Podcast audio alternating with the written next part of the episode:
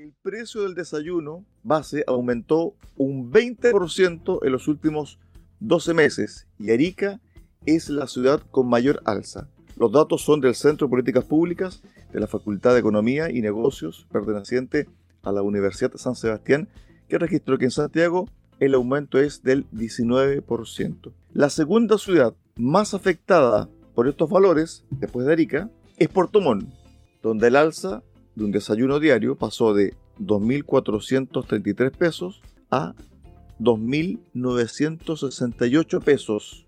Estamos sintiendo los efectos de la inflación. Y para aquello vamos a conversar con el economista y profesor de la Universidad de San Sebastián, Alejandro Díaz. ¿Qué tal, profesor? Bienvenido acá, a Haciendo Ciudad de Radio Sago. Hola, muy buenas tardes. Muchas gracias por la invitación, Cristian. Un gran saludo a todos los auditores de Radio Sago. Compleja la situación que estamos viviendo, pero como tú sabes, siempre hay que tener esperanza que esto en un mediano plazo pudiera ir mejorando. Mediano plazo, sí. ¿Eso qué significa? Porque las estadísticas los números, las cifras, no solamente que entregan las agencias internacionales, ¿cierto? los organismos dedicados al estudio de la inflación, sino que también del gobierno y del Banco Central sobre todo, indican que vamos a terminar con una inflación sobre el 13% de aquí a diciembre y que el Producto Interno Bruto va a decaer y que la producción va a decaer. Cuando usted dice mediano plazo, eso sería 2023, enero, febrero. Tres, cinco años, tres a cinco años más, Cristian. Yo creo que esta situación eh, eh, es bastante compleja en el corto plazo. Si nosotros analizamos, eh, como tú bien señalabas, el precio del dólar, partamos de la base cuando hablamos de este desayuno de cada uno de los habitantes de nuestro país, que el aceite lo importamos en un 90%, o sea, el 90% del aceite importado principalmente de Argentina y Canadá, lo mismo ocurre, ¿no es cierto?, con la producción del trigo, que prácticamente el 50, 55% eh, del trigo lo estamos importando también de, desde Argentina, Canadá y Estados Unidos. Por lo tanto, este precio del dólar tan alto nos va a generar un tremendo impacto en el corto plazo. O sea, los precios debemos tener claro que van a seguir subiendo con mucha fuerza y esta inflación mundial eh, que está golpeando a los distintos países, creo que también a Chile lo va a golpear cada vez con, mayor fuerza. Pero sí creo que en la economía siempre las cosas en el, en el mediano plazo tienden a comenzar a acomodarse gradualmente si las políticas económicas que desarrollan los, países son las, las más pertinentes y esperamos que así sea. Dice este estudio de que el aceite se encareció en un 67% y el azúcar un 30%. También en el día de hoy, la senadora Alejandra Sepúlveda dijo que hay más de un millón de hectáreas sin producir, no hay nada sobre el suelo. Entonces se conjuga dos factores, el precio del dólar, esta crisis también alimentaria, donde gran parte de ella es producida por la guerra entre Rusia y Ucrania. Y además también se está sembrando menos en Chile, profesor. Sí, efectivamente. Yo creo que también dentro de las complicaciones que se están viendo a nivel eh, mundial, eh, nosotros también tendríamos que buscar esta complicación, aprovecharla como una gran oportunidad que pudiera tener nuestro país para retomar la producción de trigo. si nosotros hoy día estamos produciendo un 45% de nuestra, nuestro trigo lo producimos nosotros, podríamos trabajar para aumentar esta producción de trigo teniendo zonas trigueras por excelencia, fundamentalmente eh, en la región de la Araucanía, ¿cierto? Donde tradicionalmente es una región eh, triguera. Sería importante poder reactivar la producción de trigo a nivel nacional para ir disminuyendo la dependencia que tenemos, tenemos de los países extranjeros. Ahora bien, bien lo señalan que tenemos mucho eh, terreno que no está siendo utilizado. Bueno, ahí está el gran desafío para poder comenzar a producir fundamentalmente cereales y en este caso el trigo que es tan importante, tomando en consideración que los países producto de la guerra Ucrania con Rusia lo que ha buscado hacer es evitar las exportaciones de productos sensibles, como, este, como es el caso de, los cereales. Así India redujo la, exportación de, trigo al mundo. Eso nos complica muchísimo. A pesar de que nosotros no compramos ni a India, ni, a Ucrania, ni a Rusia, sino que fundamentalmente nosotros estamos eh, importando eh, desde Canadá y, y, desde Argentina, siendo Argentina nuestro principal proveedor aproximadamente con un 49%, 50% de las importaciones que hacemos de Argentina. Entonces tenemos un gran desafío como para poder ir enfrentando, así tal cual como enfrentamos eh, la compleja situación en la pandemia, cuando desarrollamos el emprendimiento, desarrollamos conceptos como el delivery. Podemos también desarrollar nuevos sistemas de cultivo en nuestro país para ir no ser un país tan dependiente del extranjero. Profesor, se está hablando de estaflación. ¿Qué significa esto? Bueno, aumento de la inflación y con poco crecimiento. Se supone que el, próximo año nuestro crecimiento proyectado es de cero, con, con, suerte. Es decir, durante el próximo año el crecimiento a nivel país va a estar a un 0%. Es una situación bastante compleja y, si le sumamos la inflación. Sería interesante si que cada uno de nosotros colaboráramos para no generar alzas de precios que por regla general pudiéramos ayudar a que no se estuvieran produciendo.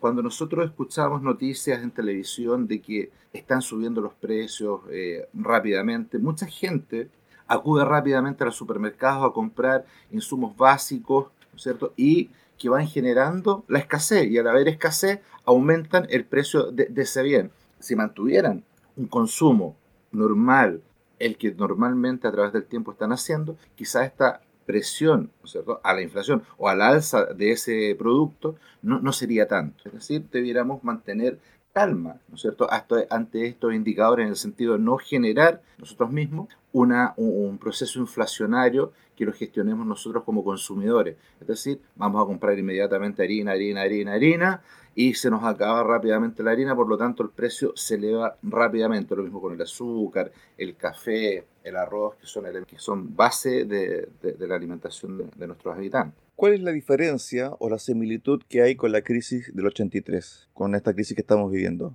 ¿O no hay ninguna conexión?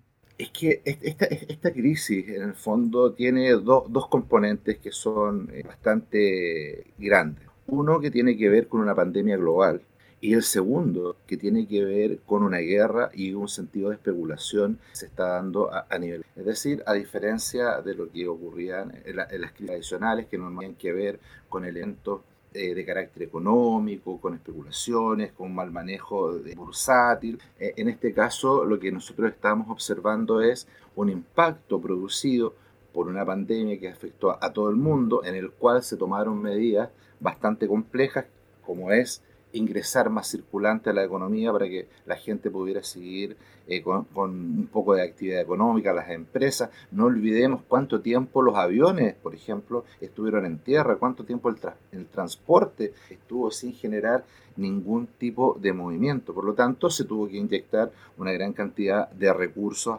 a esta economía, lo que fue generando ¿no es cierto? estos procesos inflacionarios. Y si a eso le sumamos este conflicto entre Rusia y, Rusia y Ucrania, que si bien es cierto podemos creer que es un conflicto, localizado, sus impactos son globales en función a qué? En función a todo el fenómeno de la especulación, todo el fenómeno de las sanciones que se están, eh, imponiendo a, a, Rusia y la reacción de Rusia, ¿no es cierto?, como proveedor de combustibles a algunos países de la Comunidad Europea, lo que va generando, ¿no es cierto?, cada vez un nivel más alto de incertidumbre en mercado. Yo creo que esta incertidumbre que nosotros tenemos eh, en los mercados fundamentalmente se debe a, muchos fenómenos, entre ellos fundamentalmente el fenómeno de la especulación post, ¿no es cierto?, pandemia, post eh, conflicto bélico. Yo creo que las expectativas debieran estar dadas en función de que este conflicto, este conflicto bélico, y podamos, nosotros, eh, tratar, tratar de regular ¿no es cierto?, la economía en un mediano plazo, porque, como le digo, en el corto plazo es muy poco probable que podamos lograr algún tipo de impacto positivo. Alejandro, a ver, de acuerdo a la cifra, a mayo de este año, la inflación acumulada alcanzó 11,5%, pero en el mismo periodo, la canasta básica de alimentos sufrió un alza de 17,5% según el Ministerio de Desarrollo Social y Familia. ¿Podemos esperar más cambios en la canasta básica de alimentos de aquí a diciembre en términos de inflación, en términos de costo? ¿O ya llegamos al pic? No, yo creo que podríamos tener eh, un aumento aún todavía en nuestra canasta, la canasta básica, fundamentalmente por las situaciones eh, que se están produciendo con el alza del dólar, la dependencia de las importaciones de, las materias primas, ¿no cierto? que nos van a hacer a tener una tendencia al alza en los precios. Por lo tanto, la canasta básica debiera ir subiendo de, aquí a final de año. Lo mismo que iba a ocurrir, ¿no es cierto?, con la inflación de aquí a final de año. Nosotros no podemos creer o pensar que la inflación se va a detener por arte de magia. La inflación va, va efectivamente a ir aumentando, pero va a aumentar a tasas decrecientes y es de esperar, ¿no es cierto?, que el próximo año se tienda a, a normalizar. Recordemos que debemos tener una inflación de acuerdo a las políticas del Banco Central de un 3%. Por lo tanto, es bastante compleja la, situación que, que, estamos viviendo. O sea, imagina un, un, IPC de, del mes pasado 1.2, acumulado 6.1 y anual de 11.5 en este momento y con proyecciones al 13. Entonces uno dice, qué complejo. Y si miramos a nuestros vecinos, nuestros vecinos argentinos con un 60%, 60% sí. de inflación, entonces decimos, nosotros estamos en un momento Estamos mal. Estamos, estamos bien dentro de lo mal que se pudiera estar dentro de, este escenario económico global. Por lo tanto, eh, sí de entender que esto es un fenómeno que debiera resolverse en el mediano plazo, comenzar a resolverse en un mediano plazo. O sea, cuando uno espera que esto se resuelva en el corto plazo, yo creo que estamos muy, muy equivocados. Este va a ser un proceso, un proceso complicado, tres años, en los cuales van a ser bastante complejos para nuestra economía y que ojalá se tomen las mejores decisiones, que no ocurran contingencias a nivel global, fundamentalmente lo, relacionado eh, con los conflictos bélicos, porque no solamente uno visualiza un conflicto bélico de ser Rusia y Ucrania, pero también hay situaciones que a veces generan especulaciones en la bolsa, con Corea del Norte, haciendo eh, eh, ensayos de misiles. Entonces es muy, muy complejo lo que se veía a nivel global y sobre todo con, las con las alzas, ¿no es cierto?, de las políticas eh, monetarias, tasas de interés de Estados Unidos, de nuestro, de nuestro país, que es bastante complejo ver cuánto ha subido la, la, la, la, tasa de interés, entendiendo que la tasa de interés es un mecanismo para activar la inversión. Y cuando nosotros activamos la inversión, bajamos la tasa de interés. Por, por, el contrario, le estamos subiendo, subiendo para detener el fenómeno inflacionario, pero estamos restando la capacidad que tiene el país para que la gente invierta, inversionistas puedan colocar sus recursos y ir desarrollándonos económicamente. Estamos conversando con Alejandro Díaz, economista de la Universidad San Sebastián. Bajo este cuadro, Alejandro, esta es la última que te hago, ¿es conveniente entregar IFES? ¿Es conveniente entregar un nuevo retiro de la AFP? Porque si la inflación sigue ahogando y presionando a buena parte de la familia chilena, especialmente aquellos que tienen pocos recursos, en algún momento estas voces que ahora están un poco disueltas, o mejor dicho, una por aquí, otra por allá, pero si se unen con una gran voz, le van a pedir al gobierno un IFE para cierto grupo de personas. Le van a pedir un nuevo retiro acotado desde las AFP. ¿Eso es bueno o no? En realidad eso no, es bueno, es, muy malo, ya lo hemos visto a través del tiempo, cómo nos impactaron los, los, retiros y los, y los aportes a la, a, la población, a, la ciudadanía. Eh, lo complejo de esto, eh, Cristian, es que cuando uno habla del concepto técnico, no, es bueno porque técnicamente va a generar lo mismo, una mayor cantidad de inflación y va a quedar un, impacto bastante negativo, ¿no es cierto?, para, para la población.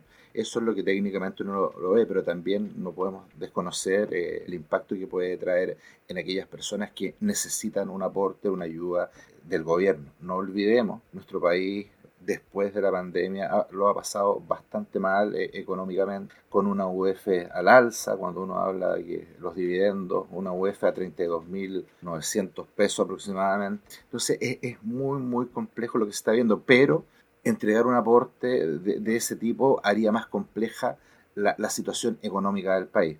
¿Qué cosa es importante? Cuando uno analiza cómo ha venido eh, los niveles de desempleo en el último año que han venido a, la baja, hoy día estamos hablando de un 7.7 a nivel nacional, inclusive cuando nosotros hablamos en la región de los lagos un 3.5. Entonces es importante tener eh, en claro que la situación de empleo, podríamos hablar que, que sea precario o no precario, pero el empleo en general ha ido mejorando gradualmente. Es de esperar que, esto siga, ¿no es cierto?, mejorando sustancialmente. Pero entregar aportes económicos, entregar ayuda, inyectar nuevos recursos a, la economía, eh, yo creo que sería bastante complejo y nefasto para la economía. Quizá a la persona, a uno que, que le un poco de dinero a una persona que lo requiera, es adecuado, pero como economía no es la mejor medida.